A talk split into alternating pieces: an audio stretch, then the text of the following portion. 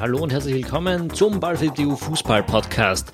In der heutigen Sendung dreht sich alles um das Debakel des österreichischen Nationalteams in Israel und auch das Spiel gegen Polen davor. Ähm, das ist alles ein bisschen spontan in die Sendung gerutscht. Eigentlich hätte es um die Frühjahrssaison in der österreichischen Bundesliga gehen sollen. Äh, darüber sprechen wir natürlich dann aber auch ausführlich. Bevor es jetzt losgeht, ein kleiner Dank an unsere Patreon-Unterstützer, und zwar an Peter Hayek und an Chris, die beide Unterstützer der Marke Ultras in unserer Patreon-Kampagne sind. Das heißt, die unterstützen uns mehr als 15 Dollar im Monat.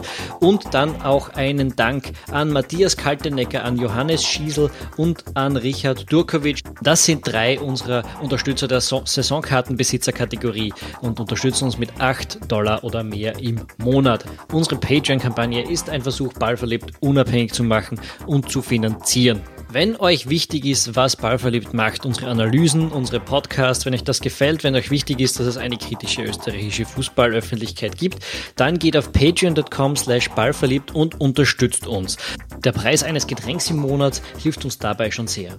81 Menschen unterstützen uns schon. Wer aufgepasst hat, das ist ein Plus von sieben Personen gegenüber dem letzten Mal. Es fehlen uns noch ungefähr 20 Leute, um unsere Ziele zu erreichen. Ähm, das heißt, wenn du uns magst, dann verlass dich nicht darauf, dass andere uns unterstützen. Ähm, wir brauchen wirklich jeden Einzelnen, der uns unterstützen möchte. Patreon.com slash ballverliebt oder auf ballverliebt.eu. Dort findest du alle Informationen, wie das geht. Ja, wir haben heute Experten bei uns von anderen Medien. Da ist zum ersten Mal der stellvertretende Chefredakteur von 90 Minuten.at, der Georg Sander bei uns. Hallo Georg. Hallo. Äh, und auch dabei der Co-Trainer in der Regionalliga, so will er genannt werden, Momo Akondi. ah, das habe ich jetzt verdient, gell? hallo ja. Momo, servus. hallo, hallo. Äh, und natürlich dabei der Philipp Eitziger. Hallo, Philipp. Hallo, ihr drei.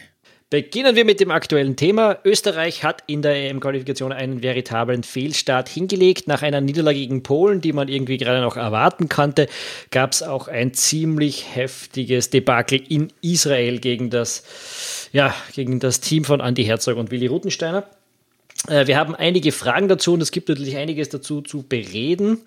Ähm, wir haben unter anderem zu sagen, dass äh, Franco Foda bei Armin Wolf in der ZIP 2 gewesen ist äh, und da einiges über dieses Spiel gesagt hat. Ähm, was mir aufgefallen ist, vor allem er ist schon wieder dabei, Gegner stark zu reden. Also die Gruppe ist ausgeglichen, alle Mannschaften sind top organisiert.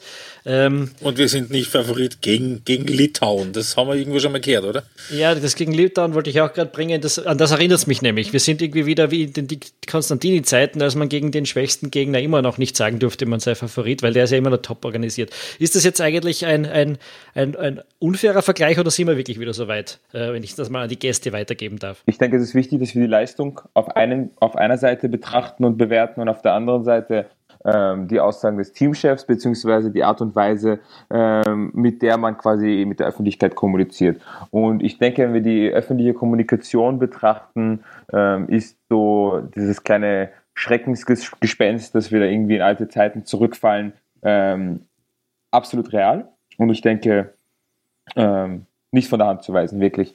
Ähm, Jetzt haben wir wieder diese ganzen Diskussionen über die Mentalität. Ich nehme an, das wird da eh noch ähm, besprochen. ähm, wir, wir, wir sprechen einfach in, in einem gewissen Thema, ähm, wo wir einfach wirklich alle schon gehofft haben, dass wir drüber sind. Und Franco Foda redet nahtlos da weiter, wo er mich schon unzählige Male bei Bundesliga-Pressekonferenzen zur Verzweiflung gebracht hat.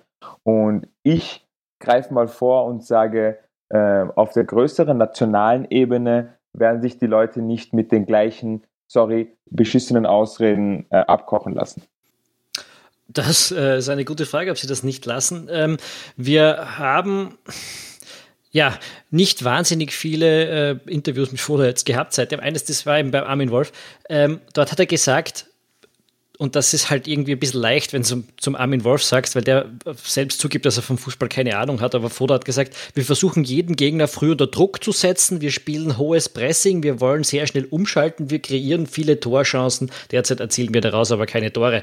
Dann hat er sein Thema auch noch flexibel und variantenreich genannt. Stimmt irgendwas davon eigentlich? Ähm, also ich bin wirklich äh, ein bisschen wütend gewesen, als ich das Interview gesehen habe, weil ich habe eben beim 90-Minuten-Podcast schon angesprochen, also ohne dass jetzt quasi der Foder äh, großartig darüber gesprochen hat. Ähm, ich habe angesprochen, dass eine Schwäche im österreichischen Spiel ist, dass man gegen den Ball eben nicht presst, sondern den Gegner bei Abstößen einfach zustellt, Mann gegen Mann und sagt, hau ihn weg. Das ist in meinen Augen kein Pressing, weil, also es ist schon eine Art Arbeit gegen den Ball natürlich. Es ist nicht so, dass wir nichts machen, aber für mich ist es nicht die Definition eines hohen Anlaufens, weil man dem Gegner keinerlei Richtung aufzwingt.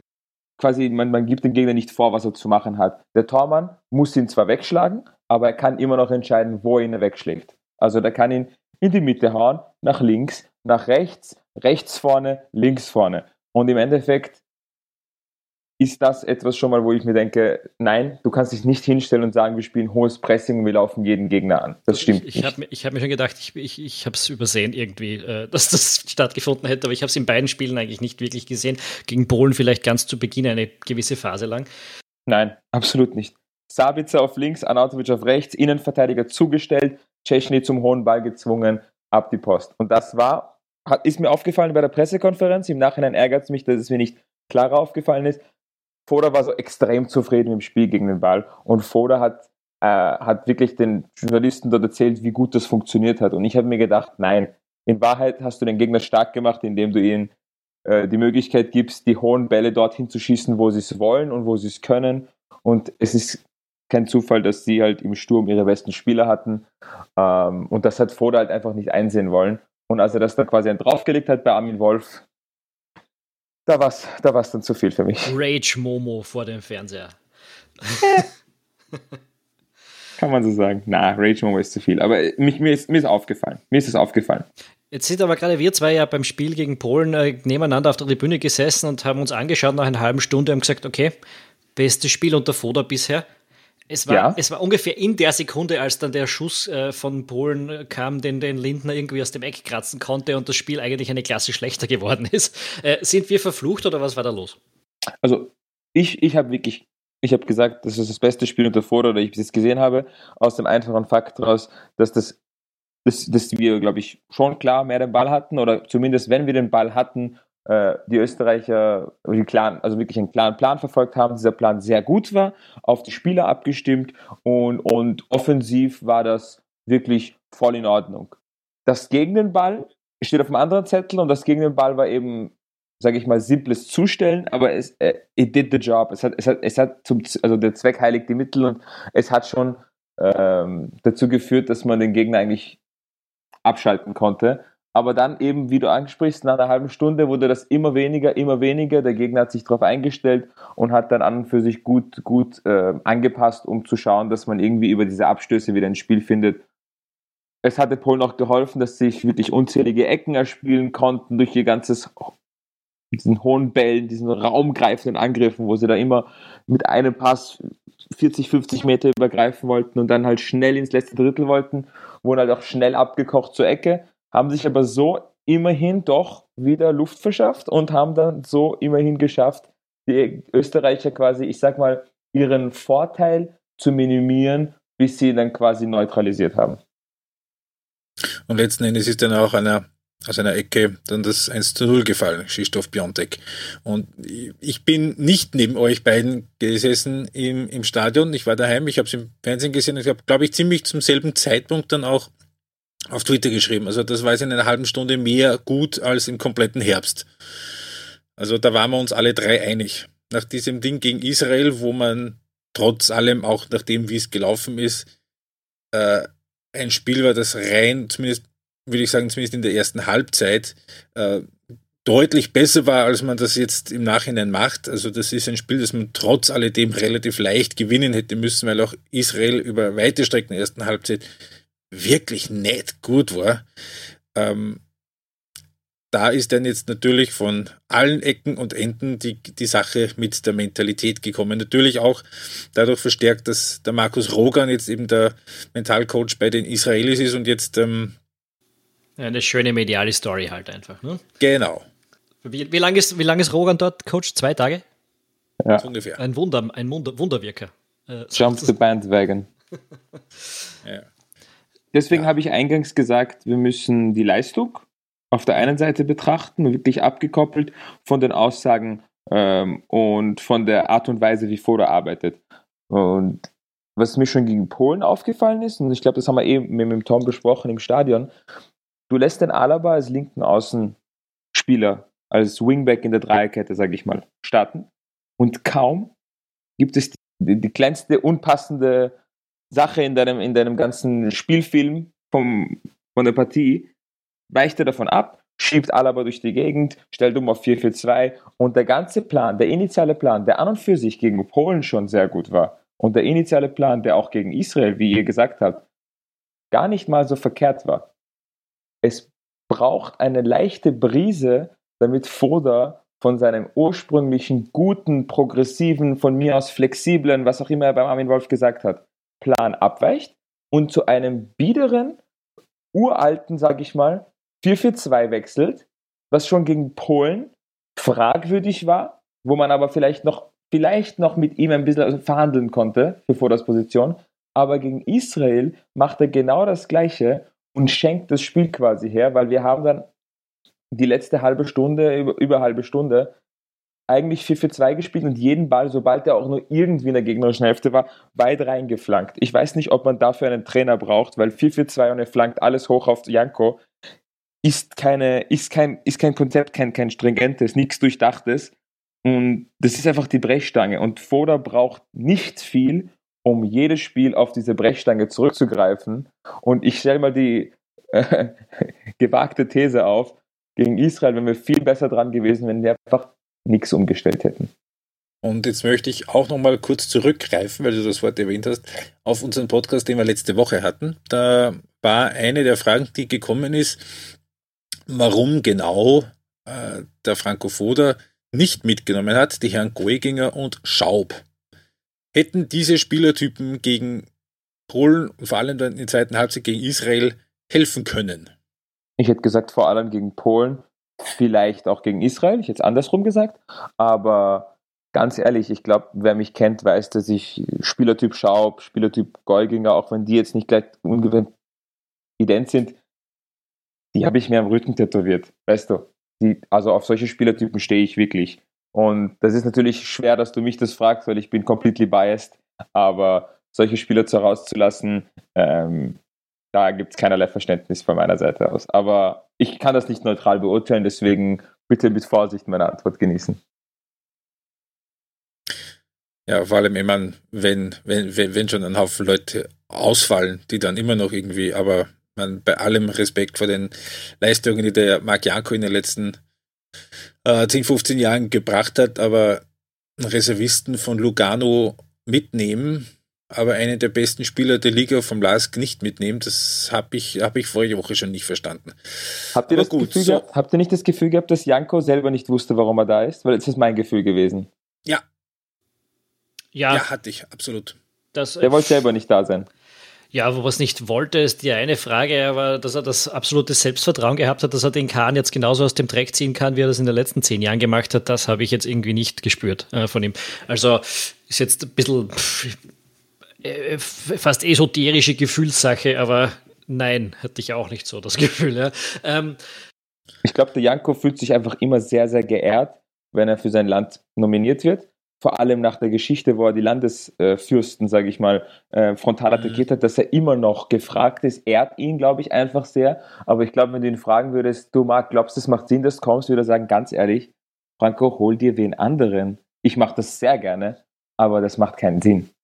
Wir gehen ins Land der Spekulationen rein. Äh, bisschen sind wir ja auch dort, wenn, wenn wir, wenn wir, wir haben es schon angesprochen, das Mentalitätsproblem ist jetzt ganz offensichtlich wieder ein Thema. Hm, wer nicht zugehört hat, als wir uns den Momo schon im, ich glaube im August war es mal äh, eingeladen haben, er ist ein großer Fan von Mentalitätstheorien. ähm, kommen wir nachher noch dazu im Übrigen. Wir kommen dann auch später nochmal im, im Details bei Rapid und so weiter dazu. Aber jetzt äh, gibt es irgendeinen Grund für dich, äh, von einem Mentalitätsproblem beim Team zu reden momentan? das, das Gute und das Schlechte an der Mentalität ist, dass das die, man kann unter dem Begriff Mentalität wirklich alles in diesen Topf werfen. Und das ist schlecht, weil es dann eben unfassbar unspezifisch ist, aber es ist auch gut, weil wenn ich dann was konkret oder wenn irgendwer von euch jetzt einen konkreten Punkt rauspicken würde, könnten die Mentalitätsdebattierer ähm, sagen, ja, das haben wir eh gemeint. Also mit diesem komischen Topf, an diesem Potpourri, wo alles und nichts drinnen ist, kannst du natürlich jedes Thema erklären, aber die Wahrheit ist, du erklärst gar kein Thema. Weil immer wenn die Leute über Mentalität reden und du nachhackst, merkst du, dass die Leute im Endeffekt nicht genau wissen, woran es hakt. Und das nagt an ihnen, das nagt an jeder Person, weil er nicht weiß, was jetzt gerade schiefgelaufen ist. Und etwas wie Mentalität ist etwas, was man immer einfordern kann. Man kann immer noch mehr Mentalität einfordern. Es gibt kein Plafond an Mentalität es gibt immer einen, der es noch mehr wollte und einer, der noch mehr gelaufen ist und der einer, der noch mehr gebissen und gekratzt hat. Deswegen ist es einfach so ein vager Begriff.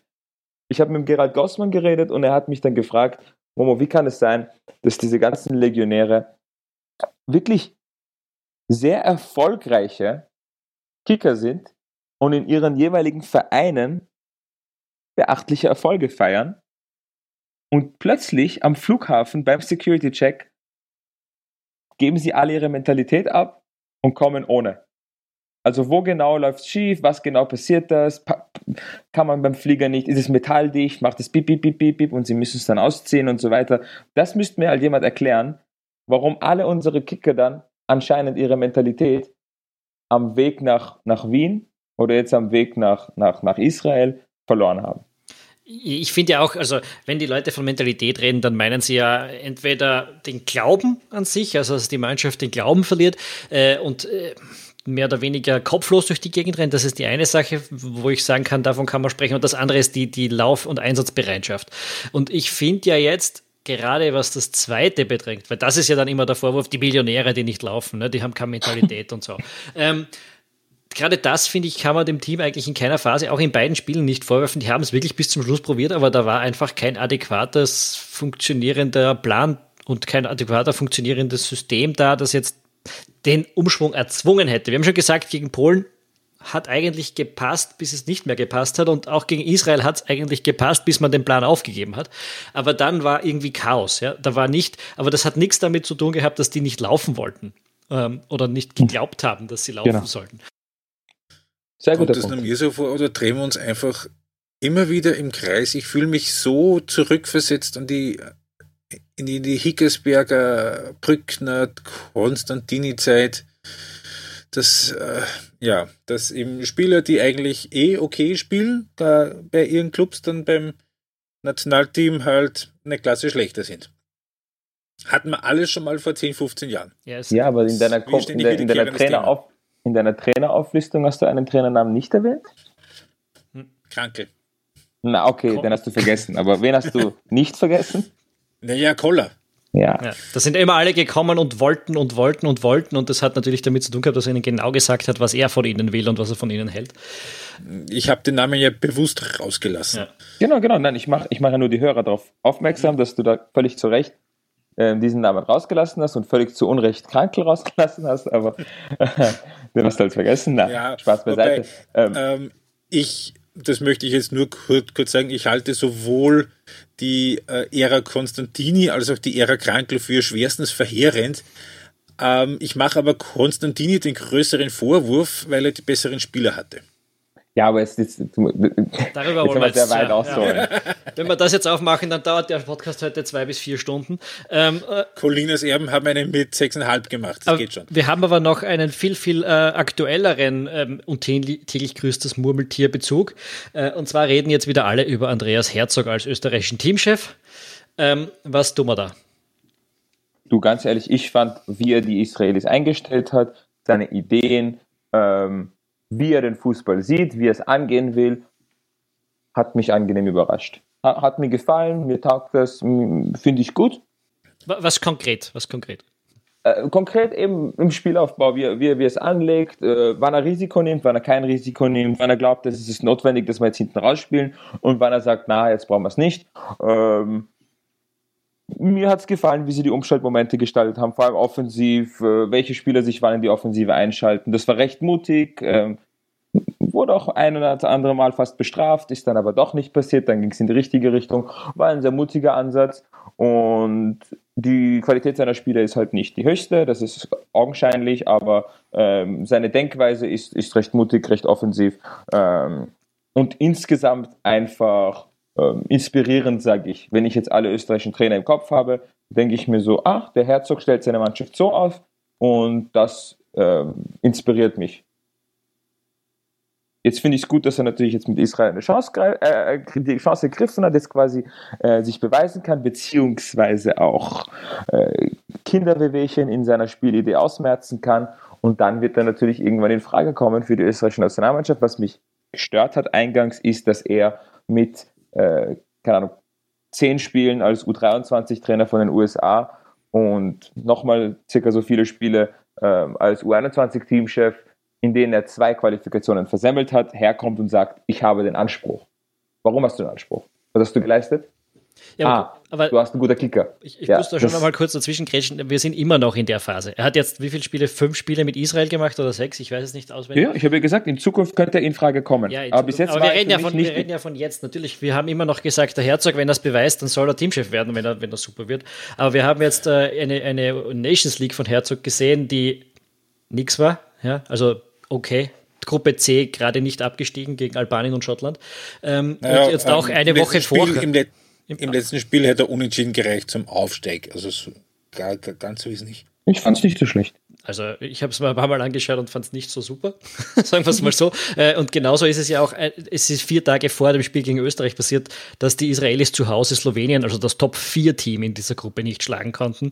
Wobei ich sagen möchte, dass ich Slowenien für stärker besetzt halte als Israel wir hatten das eh im Podcast letztes Mal, dass wir mhm. über das gesprochen haben.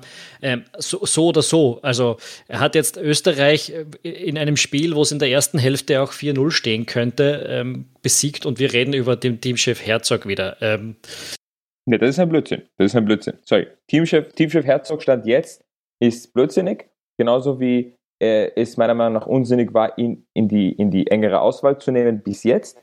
Aber ab jetzt oder ab seitdem er Israel-Trainer ist, kann er überhaupt in die äh, Position kommen, dass er sich einen Namen macht, damit er in ferner Zukunft, in mittelfristiger Zukunft ein Kandidat werden kann. Klar. Ich würde also, noch, noch einhaken. Ich glaube, das ist alles relativ wurscht, solange wir dieses Prozedere bei der Teamchefbestellung hatten. Also, oder solange das strukturell abläuft, wie es abläuft, ist es halt schwierig. Also, wenn ich mich als Teamchef dann in die ZIP 2 setzen kann und man verzeihe mir und der Herr Foder wird es mir auch verzeihen, einen Stehsatz nach dem anderen rausknall, ähm, dann und dem Präsidenten nicht mehr einfällt, als auf den Tisch zu hauen und auf die Mannschaft hinzudreschen. Das kann man ruhig machen, die haben ja auch nachgelassen, aber da haben wir ja wohl ein paar strukturelle Probleme drinnen, die es zu beheben gilt, die die Ära Koller Ruttensteine vielleicht etwas überdeckt hat, aber da sollte man vielleicht noch dann arbeiten. Das werden wir gleich merken, wenn wir dann über die zwei führenden Mannschaften in der Bundesliga sprechen. Ähm, weil so eine Struktur dahinter, die kann schon einiges auffangen. Hm. Das ist äh, absolut richtig und ich würde es auch äh, zwei Sachen zu dem Thema Her Herzog und ÖFB-Teamchef sagen. Erstens, sicher nicht, solange in Israel so glücklich ist und zweitens, sicher nicht, solange Leo Windner ÖFB-Präsident ist. Das wird er dann beides von sich aus auch nicht machen wollen. Und diesen Punkt würde ich jetzt sagen, wir gehen noch ähm, ein bisschen auf die Fragen ein, die wir, die wir bekommen haben. Hamza Achund hat gefragt, würde ich ein Peter Stöger anders spielen lassen als Foda? Auch im Lichte dessen, wie seine Zeit bei Borussia Dortmund zum Beispiel abgelaufen ist. Ja, davon kann man, glaube ich, ausgehen. Ähm, ich, ich hack da kurz ein. Also Stögers Zeit bei Dortmund ist ja davon geprägt gewesen, dass er das Team auf Platz 8 übernommen hat. Das war defensiv desolat und man hat irgendwie versuchen müssen, nicht zu viele Spiele zu verlieren, um da wieder in die Champions League Plätze reinzukommen. Ähm, davor war die Zeit bei Köln, wo man offensiv ja nicht unbedingt die Möglichkeiten hatte, zumindest in der Bundesliga, um ein großes Spektakel abzubrennen. Aber wenn man die Zeit bei der Austria oder die Zeit beim GRK denken, die er davor gehabt hat, dann hat er dort ja ähm, attraktiven Fußball spielen lassen. Das heißt, das ist irgendwie schon in seinem Repertoire drinnen. Ähm, und jetzt mal ganz prinzipiell würde Foda natürlich anders Fußball spielen lassen, äh, Stöger als Foda das tut, weil äh, ist ein anderer Trainer äh, mit, ja, würde ich doch sagen, anderen äh, Ansichten von dem, was, was am Feld zu passieren hat. Gut. Michael Schaufler hat gefragt, wird Roman Waller Nachfolger von Franco Foda? Ja. Auf aktuellem ja. Anlass glaube ich eher nicht, zumindest nicht jetzt. Ich sehe, dass äh, die Stöger-Foda-Thematik ähm, konträr zum, zum Tom. Ich denke. Du glaubst, er also, würde gleich spielen lassen, das Team? Ich, also die Frage ist, was man mit anders spielen meint. Ich denke, ich nehme mal an, der, der, der Fragesteller fragt, äh, ob es defensiver, offensiver wäre. Ich glaube, das ist so ist so ist diese Frage gemeint. Ähm, ich, Stöger wird wird noch defensiver spielen lassen als Foda. Der Vorteil ist, er wird nicht herumhüpfen. Aber von Stöger würde ich offensiv noch weniger erwarten als von Foda, weil ich habe auch äh, Köln zweite Liga-Saison im Kopf, wo sie halt vier Tore geschossen haben. Ähm, aber von der Spielanlage war das auch nicht sehr progressiv. Möchte ich auch noch einen Satz dazu sagen. Stöger hatte, soweit ich das jetzt im Kopf habe, immer einen Stürmer, der alles getroffen hat. Hosiner hat in der Meistersaison alles getroffen. Der hat den Ball nur anschauen müssen und ist ins Tor gehupft. Den Stürmer haben wir im Nationalteam nicht. Modest, Batshuayi, das waren immer Fairpoint. Wahnsinnsquoten. Fairpoint. Ähm, was ich als, eine, als Gedanken noch einwerfen möchte zum Thema ähm, Teamchef und mögliche Ablöse, auch mögliche Ablöse vielleicht nach Ablauf der Qualifikation. Jetzt stellen wir uns einmal vor, Österreich wird Dritter oder Vierter Ende November oder Mitte no November verpasst über die Qualifikation, über die, die reguläre Qualifikation der Europameisterschaft. Äh, dadurch, dass es im letzten Herbst sieben Punkte im Platz zwei in der, in der Nations League gegeben hat, ist es eher wahrscheinlich als unwahrscheinlich, dass Österreich im Frühling 2020 noch Playoff spielen darf. Was macht man dann mit Foda? Ich denke, Foda muss auf jeden Fall die Möglichkeit haben, diese Qualifikation zu Ende zu spielen. Wenn jetzt Leute nach der Ablöse von Foda jetzt schreien, finde ich das komplett deplatziert. Es wird überhaupt keinen Sinn machen, einen neuen Trainer da reinzuwerfen mit in die Qualifikation. Da tust du dem neuen Trainer schon nichts Gutes und es ist Foda gegenüber, finde ich, überhaupt nicht fair. Wenn es nach Ablauf der Qualifikation so ist, sein sollte, dass Foda äh, Österreich nicht unter die ersten, äh, die qualifizierten Plätze bringt, dann denke ich, muss man äh, Konsequenzen ziehen. Das ist für mich eigentlich recht eindeutig. Wollt ihr den Namen hören? Wollt ihr den Namen hören? Wir können gerne über Namen auch noch reden, ja. Dominik Thalhammer. Ja, den hatten wir ja hier auch schon einige Male im Gespräch. Ne? ähm, aber Wobei ich einwerfen möchte, dass ich den Dominik als, als, als äh, ÖFB-Sportdirektor für wertvoller halten würde als als Teamchef bei den Herren. Ich habe seine Arbeit jetzt gesehen am Platz, auch äh, bei diversen Vorträgen, ähm, bei diversen Praxiseinheiten. Und mir imponiert einfach die Entwicklung, die dieser Mann durchgemacht hat, vor allem von seiner Spielidee her, von der Art und Weise, wie er sich äh, äh, Informationen zuführt. Ich meine, ich glaube, es ist eh bekannt, dass er, dass er eure Analysen immer liest, wenn es um sein Team geht. Die Art und Weise, wie er mit, mit, mit, mit äußeren Einflüssen ein, umgeht, wie er Informationen eben äh, versucht zu, zu kriegen und wie er die verarbeitet, wie er die einbauen will und welch unfassbare Entwicklung auch das Frauennationalteam gemacht hat, jetzt in puncto Ballbesitz. Das ist das Neueste, mhm. das ist der brand new heiße Scheiß. Finde ich einfach von A bis Z ähm, Teamchef tauglich. Und ich, ich, sonst ich überlege mir nur gerade, wie das so in der Diskussion zwischen den neuen Landespräsidenten ist. Machen wir den Dahlhammer, der war bei den Frauen Teamchef. Ich steige da nicht ganz durch, dass das passieren wird. Schau, wenn du denen genug Spritzer gibst, sind sie bei allem dabei. ähm, Wer hat das gesagt? Wer hat diesen Spritzersager gesagt? Keine Ahnung, wo der hergekommen raus ist. Dem, raus aus dem Chat, ja. aus dem Podcast. Irgendeine Funkinterferenz hatten wir. ähm, na, aber äh, um nochmal ganz kurz auf das zurückzukommen, was du gesagt hast, Momo, ähm, es wäre unfair, den, den, den Foda das jetzt nicht fertig machen zu lassen und wäre auch nicht sinnvoll. Also ich sag mal so, äh, in dem Moment, wo die Qualifikation unwahrscheinlich wird, und das ist ja jetzt noch nicht passiert, ähm, würde ich nicht warten. Also das hatten wir jetzt schon einige Male, dass der nächste Teamchef dann wieder, der hatte dann drei Testspiele und danach musste er die nächste Quali starten, war vorn und hinten noch nicht bereit dafür mit seinem, äh, mit allem, was es dazu gehört äh, und mit seinen äh, Ideen an das Team heranzutragen. Das kann dann nicht früh genug passieren. Ähm, was heißt unwahrscheinlich? Unwahrscheinlich heißt, wenn du jetzt gegen Slowenien verlierst zum Beispiel. Dann wird es nämlich, ähm, dann wird es selbst wenn man sich qualifiziert, ist es dann nicht mehr wirklich äh, souverän passiert, sondern eigentlich eher katastrophal. Äh, die, die jetzig, der jetzige Zustand ist, man hat zwei der drei schwierigsten Spiele in der in der Qualifikation verloren, nämlich das Auswärtsspiel gegen das Top-3-Team und das Heimspiel gegen das Top-1-Team. Ähm, wenn man alles andere jetzt so fertig spielt, wie es. Darf ich ganz kurz nachhaken? Was ist dann das Auswärtsspiel gegen das Top-1-Team? Ist das. Das ist das andere, das dritte schwierigste Spiel. Ah, okay. Ja. Ähm, aber wenn man jetzt, sagen wir, man verliert jetzt noch in Polen, aber man schlägt Israel daheim, man schlägt zweimal Slowenien, man schlägt die anderen Mannschaften die ganze Zeit, dann ist man immer noch Zweiter und dabei. Ja, das ist rechnerisch nicht anders möglich, weil die anderen sich die Punkte schon weggenommen haben, nämlich Slowenien und Israel. Ähm, und wir schlagen Wales und wir schlagen Wales zweimal. Na, das ist ja, aber ganz im Ernst, wenn diese zwei Spiele jetzt nicht am Anfang der Gruppe sind, sondern du spielst jetzt gegen Polen und verlierst in fünf Runden gegen Israel, dann ist äh, vorne und hinten nichts passiert, weil dazwischen die Punkte da sein können. Äh, jetzt schaut es gerade schlecht aus, ja.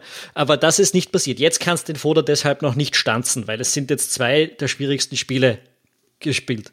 Ähm, aber wenn das so weitergeht, doch zwei, drei Spiele lang und wir immer noch nicht dabei sind, dann musst du dir das überlegen und dann bringt es überhaupt nichts, da noch ein Jahr drauf zu warten.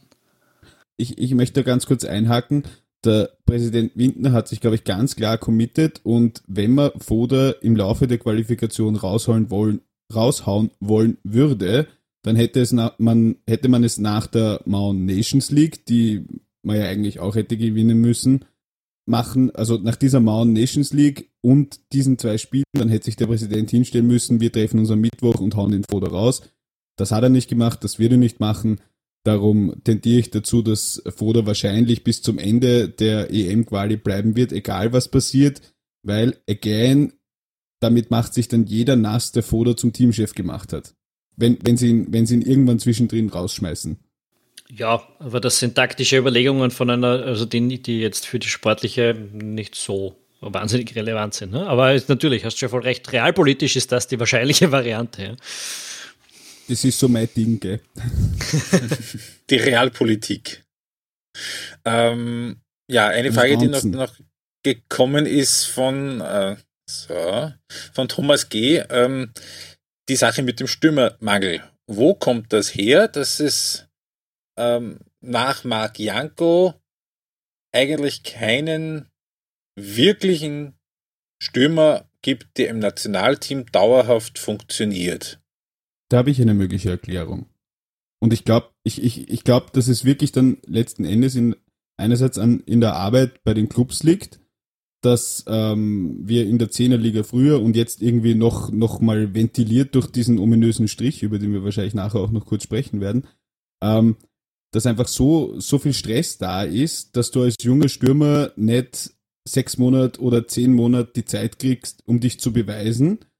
Die ganz Jungen werden so und so schon aus den Akademien weggekauft. Und wenn man sich das anschaut, also es, die, die letzten Stürmer, beispielsweise jetzt bei Red Bull, die ja was Spielerentwicklung nicht auf den Kopf gefallen sind, die aus Österreich kamen, waren, glaube ich, Meyerhofer und Wallner, die dort gemeinsam gespielt haben. Und das ist schon eher länger her. Das heißt, du bräuchtest dort viel mehr Geduld, weil ist ja eh klar, wenn ihr einen Mittelfeldspieler habt, der spielt einmal fünf gute Partien, dann drei schlechte, dann setze ich ihn auf die Bank. Aber bei einem Stürmer haben wir jetzt auch gerade bei Rapid wieder kennengelernt, wenn der Stürmer da nicht sofort fünf Tore macht, dann ist der weg, dann wird der gedroschen. Und, das hat der Momo neulich gesagt, man müsste halt auch die Leute einbauen im Nationalteam. Also, mein klar, den Grimic braucht man jetzt äh, bei der U21 oder einen Jakubovic, aber man muss die Leute dann halt auch einmal dazu holen und ihnen die Möglichkeit einfach auch geben, auf diesem Niveau die Erfahrungen zu machen. Weil woher sollen sie es kriegen? Jetzt warten wir, bis der Kribic dann irgendwann einmal zu Austria oder zu Rapid wechselt. Dann geht das Radl wieder los mit, oh Gott, den haben sie jetzt geholt um 500.000 Euro als Alltag.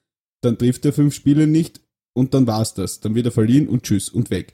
Also da muss sich in der Hinsicht wahrscheinlich auch ein bisschen ein Zugang ändern, dass man den Leuten halt auch ein bisschen mehr Zeit gibt. Das ist vielleicht dann auch das Argument, wo man sagen könnte, wenn Foda das macht, äh, wäre das ein Grund, ihn eben dann noch nicht im, im Juni rauszuhören, auch wenn es nicht läuft. Weil im Juni, wenn dann die, oder, oder nach den Juni-Länderspielen, sagen wir, die gehen schief äh, und man kann sich auf die Zukunft konzentrieren, dann ist die U21 EM vorbei und diese Spieler kannst du dann dazu holen für den Rest der EM-Qualifikation, die dann auf diesem Level Erfahrung sammeln könnten.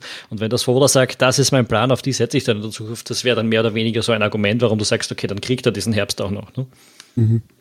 Mhm. Elena Schwarz hat eine freche These aufgestellt. Äh, ich zitiere. Froder erreicht die Spieler nicht, menschlich und fachlich. Wenn ich als Spieler wie ein Alaba, Anautovic und Co. ganz andere Trainer, Philosophien, Spielansätze und so weiter gewohnt bin, vertraue ich dann auf die Idee eines durchschnittlichen österreichischen Bundesliga-Trainers weitgehend ohne internationaler Erfahrung. Ja, das ist mir zu polemisch, das gefällt mir nicht, ganz ehrlich, weil der Koller nach, keine Ahnung, was waren es, vier, fünf, sechs Jahren Arbeitslosigkeit herkommt und allen. glaube ich Zwei, ja. ja, und davor in Bochum, also nee, also sorry, das ist, das ist vorne bis hinten nicht stringent und sollte meiner Meinung nach dismissed werden, dieser Hot Take. Aber es gibt schon einen Unterschied zu Koller, nämlich Koller ist hingekommen äh, und erstens war, erstmal war er nach Konstantini, nicht nach Koller. ja, das stimmt. Und Koller klingt smart, weil er Schweizerdeutsch redet, gell? Ja, und nicht nur das, ja, sondern er hat auch von Wir haben natürlich glaub, versucht, in der ersten Halbzeit zu schauen, wie der Gegner. Na, ich erinnere mich an die ersten, Spiele unter, die ersten Spiele unter Koller, äh, die hatten sofort eine ganz klare Idee. Ähm, und ich glaube, als Spieler, egal wo du herkommst, hast du gesehen, er weiß, was er mit diesem Team circa tun will. Bei Foda jetzt so, hm, schauen wir mal, ja, ob das jetzt wirklich so so hinhaut. Also ich, ich würde es nicht völlig von der Hand zu weisen. Ich habe das auch damals bei der Bestellung im Podcast so ähnlich gesagt. Also kommen solche Spieler daher und lassen sich dann von einem Foda was sagen. Ich hätte es aber bis jetzt nicht als Problem erkannt, sagen wir es mal so. Nein, ich, Schau, ich finde, Fodas Idee ist klar zu sehen. Er ist gekommen, hat sofort auf die Dreikette umgestellt und zieht die durch. Und ähm, spielerisch ist er immer noch ein bisschen mit dem Kreisel Sturm Graz Flair behaftet und ich sehe schon einen klaren Plan und ich sehe auch, dass er unbedingt es ganz anders machen will als seine vorigen Sturm Graz-Äras, wo er äh, eben eher für den Vorderriegel bekannt war. Und er will unbedingt progressiv sein, er will unbedingt jung, hip, modern sein und unbedingt das mit dem Gegenpressing und so weiter will er unbedingt durchziehen. Und ich glaube, dass das nicht das Problem ist, dass die Spieler dann eben nicht davon überzeugt sind. Ähm, ich glaube, das größte Problem ist, dass Vorder nicht davon überzeugt ist und beim ersten kleinen Windchen ähm, wieder zu seinem alten Muster zurückfindet. Mhm.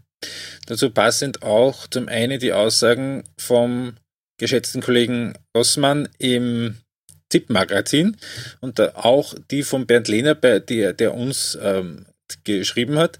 Ähm, man hat mit dem Red Bull-Konstrukt von Liefering bis in die deutsche Bundesliga und dem LASK sehr viele Spieler, die wunderbar Pressing ausüben können und entsprechend auch zu einem gewissen Teil eingespielt sind und die Physis haben. Wäre es nicht vernünftig, das Nationalteam auf diesen Spielern aufzubauen? Weil, und da kommen jetzt die Aussagen von Gerald dann rein aus dem Zippenmagazin, und nicht nur dort, das hat er im Profil ja, glaube ich, auch schon geschrieben, dass äh, Foda grundsätzlich eher einen, einen Fußball spielt, der so ein bisschen auf Safety First ist und dass das halt einfach auch nicht zu den Spielertypen passt, die dann, die, die, die zur Verfügung stehen. Also das, das sehe ich eigentlich grundsätzlich ähnlich. Ich habe mich auch immer gefragt, warum man ein höheres Pressing spielt. Aber dazu brauchst du halt, glaube ich, auch in allen Mannschaftsteilen die entsprechenden Spieler.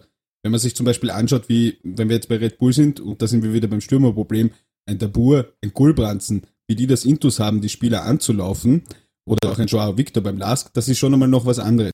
Ich will nicht sagen, der Arnautovic kann es nicht, aber der Arnautovic glaube ich, wird sich damit einfach schwer tun. Und wenn du so ein extremes Gegenpressing spielen willst, dann müssen äh, im Endeffekt einfach alle Mannschaftsteile stimmen. Und ich glaube, dass wir da ganz vorne ein kleines Problem haben. Und Stand jetzt, weil wir mit dem Hinteregger, der Ilsan Grismats langsam eigentlich und, und spielt auch eher auf der 6 vorne, seine besseren Partien. Ich glaube, wir haben vorne und hinten nicht die Spieler dafür, um dieses Gegenpressing oder, oder nicht im Nationalteam, um dieses Gegenpressing quasi eins zu eins umzusetzen. Klar kannst du den Leiner und den Ulmer schicken und den Schlager in der Mitte, aber du wirst wahrscheinlich mit dem Hohen stehen, wenn du nur den Hinteregger hast, ein Problem haben und du wirst wahrscheinlich ohne einem Gulbrands oder Tabur vorne die Leute nicht richtig anpressen können, glaube ich. Aber Taktikexperte wissen wir, ist der Momo. Ja, also nein, also das, das sehe ich leider komplett anders. Marcel Kollers ganze Spielidee basierte nur auf dem Pressing. Das Problem mit Koller war, wenn du mit ihm über das Ballbesitz reden wolltest, über den Ballbesitz reden wolltest, hat er das Thema innerhalb von 30 Sekunden wieder auf das Spiel gegen den Ball gewendet. Und sein Spiel, äh, seine, seine Spielidee war schon geprägt von einem sehr hohen Pressing. Und da hattest du einen Spieler wie den Janko, äh, der wahrscheinlich nicht ins Pressing-Narrativ passt, der aber seine Läufe so klug eingesetzt hat, dass du mit ihm ein super hohes Pressing spielen konntest, auch wenn er nicht der schnellste ist.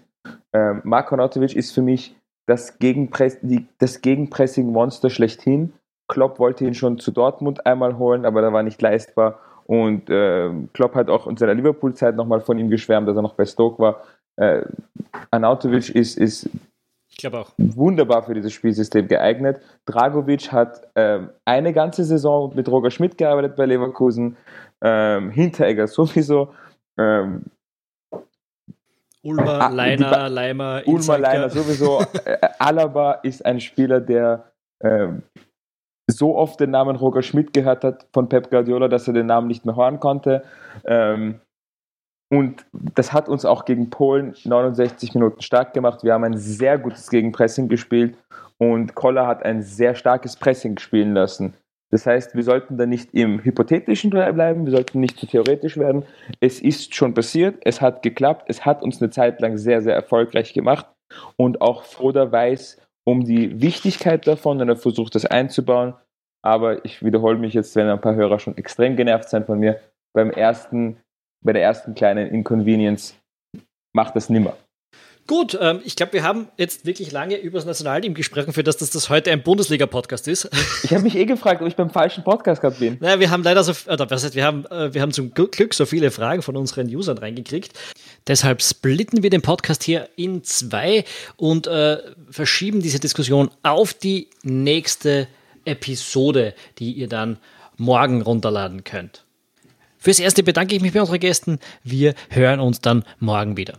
Wenn ihr es noch nicht gemacht habt, dann abonniert unseren Podcast auf Apple Podcasts, auf äh, Spotify, wo auch immer ihr Podcasts hört, auch auf YouTube. Ihr findet uns dort äh, und dann verpasst ihr auch die morgige und die nächste Sendung nicht. Bis dann, ciao.